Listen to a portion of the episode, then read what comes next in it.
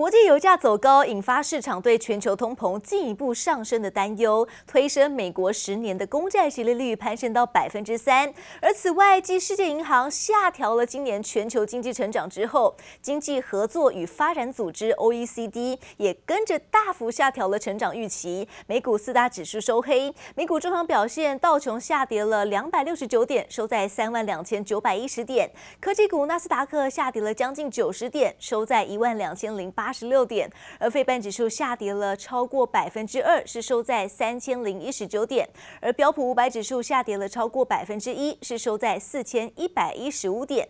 而欧洲市场的消息，欧元区第一季 GDP 季增百分之零点六，年增百分之五点四，是优于预期。不过，瑞士信贷集团就示警，第二季恐怕是出现亏损，冲击到市场的信心。而加上投资人高度关注明天欧洲央行的利率。决策会议还有会后的声明，观望气氛下，在欧股主要指数是尾盘走跌。欧股中场，德国下跌了百分之零点七六，收在一万四千四百四十五点；而法国股市下跌了百分之零点八，是收在六千四百四十八点。招牌金黄色拱门已经被卸下。乌俄战争不止让俄罗斯被国际企业排挤退出，也让全球经济陷入危机。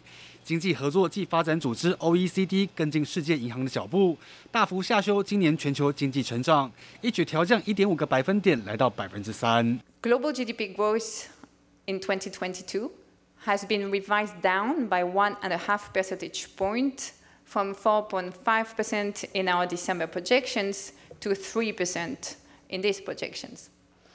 And we've also revised down by nearly half a percentage point 2023 to 2.8%. And what I'd like to insist on is that this loss is a direct consequence of Russia's war. 专家直言不讳，乌俄战争让全球经济付出惨痛代价。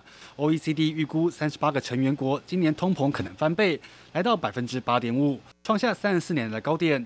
OECD 也点名中国清零政策加深通膨问题。Inflation pressures have been growing. There is the uneven recovery from the pandemic and especially disruptions from China's zero COVID policy, and this had already led to rising inflation. OECD 下调经济成长，美国、中国、欧元区无一幸免，也预期各国都将面对货币紧缩的冲击。不过，OECD 认为全球还不会陷入经济衰退。What's really interesting is that uh, that's a global kind of uh, measure that we're seeing there. Now, again, the OECD is careful to say they're not projecting necessarily a global recession at this time. The World Bank is not doing that either, but they're saying that the risks of recession, particularly a stagflationary environment where you have low growth but high inflation, is still high. 油价居高不下，成为推高通膨的原因之一。高盛银行认为，中国原油需求恢复，加上俄罗斯产量可能下降，预估布兰特原油可能在第三季一举冲破一百四十美元，原油供需才有机会恢复平衡。记者李布里小新综报道。 美国财政部长叶伦最新松口表示，拜登政府正在考虑要重新设置前任川普总统时代对中国进口商品加征的关税，但是警告这不是缓解高通膨的万灵丹。I believe some of the tariffs did not serve, really ended up being paid by Americans, not by the Chinese, um, hurt American consumers and businesses, and we are. Uh, taking a look at those and um, look, looking to be able to address, um, so re to reconfigure those tariffs in a way that would be more strategic. 耶伦在国会听证会上指出，现存部分的关税正在伤害美国消费者跟企业，也是导致物价高涨的原因之一。透露，拜登团队正在研拟该如何调整川普政府对中国价值大约三千亿美元商品的加重课税。但是至于何时会调整，耶伦没有说清楚精确的时间表，只有说大约在未来几周。不过，美国商贸易代表戴琪就先前公开表明，保留加征关税是跟跟中国谈判的好筹码，显示白宫内部意见分歧。另外，路透社最近报道，中国对墨西哥以外的拉丁美洲国家贸易额，二零一八年就首度超过美国，显示拜登就任之后，中国领先差距去年进一步扩大，凸显华府所处的不利境地。抗通膨已经成为了全球各国央行共同的难题，市场都在关注美国联准会预计在下周开会之后将会宣布升息两码。而在联准会决议出炉之前，不少的国家央行就已经相继采取行动了。光是这两天就有澳洲跟印度的央行相继宣布升息，而且都是一举升息两码。像街头小贩买东西都能感觉到手上的钞票越来越薄，这俨然已经成为全球性的现象。Grocery से लेकर और गैस तक की कीमतें काफ़ी बढ़ गई हैं, लेकिन हम कोशिश करते हैं कि अपनी खर्चों को सोच समझ के करें。 印度央行将通膨目标定在百分之二到百分之六的区间，但印度四月 CPI 年增百分之七点七九，不但超标，还创下八年来最快增速。印度央行周三宣布升息两码。The Reserve Bank of India has once again raised the primary lending rate, and this time by 50 basis points, as inflation continues to remain above its comfort level. Now, the new lending rate from Reserve Bank to other public and private banks has now been increased to 4.9%. 印度央行连续两个月升息，这次的政策声明里不再提及要保持宽松。同样决定一举升息两码的还有澳洲央行，创下二十二年来最大升息幅度。When the Reserve Bank announced it was pushing interest rates a half percentage point higher on top of the quarter of a percentage point it announced last month. We had been warned that there would be more interest rate hikes to come this year after years of record low and falling rates, but few had expected a rate rise of this magnitude in one go. We need to be honest and upfront with the Australian people about the nature, the severity, the magnitude of this inflation challenge that we confront. Australians already know that because they're paying ever higher prices for their groceries and for their energy. 澳洲坦言，为了压制通膨，不得不展现鹰派态度，加速升息。不过，土耳其偏偏反其道而行。Turkey, where inflation is on, let's just say it, another level, uh, the country's statistical agency reporting that prices in the country rose by 73.5% year over year in May. Kimse bizden şunu beklemesin. Bu iktidar faizi artırmayacaktır. Tam aksine Biz faizi düşürmeye devam edeceğiz. 土耳其五月通膨飙破百分之七十三，土耳其总统埃尔段还是坚持升息，通膨只怕还会进一步攀升。记者王新华、黄一豪综合报道。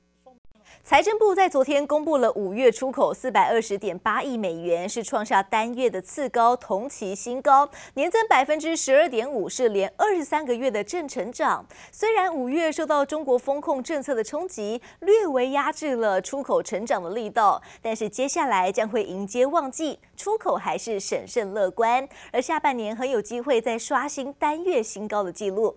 而财政部统计的处长蔡美娜就表示，过去常说出口是是五穷六绝，但是今年由于中国风控的政策结束之后追赶订单，欧美因应旺季期提前拉货的因素，今年的态势变成了六赶七追也说不定。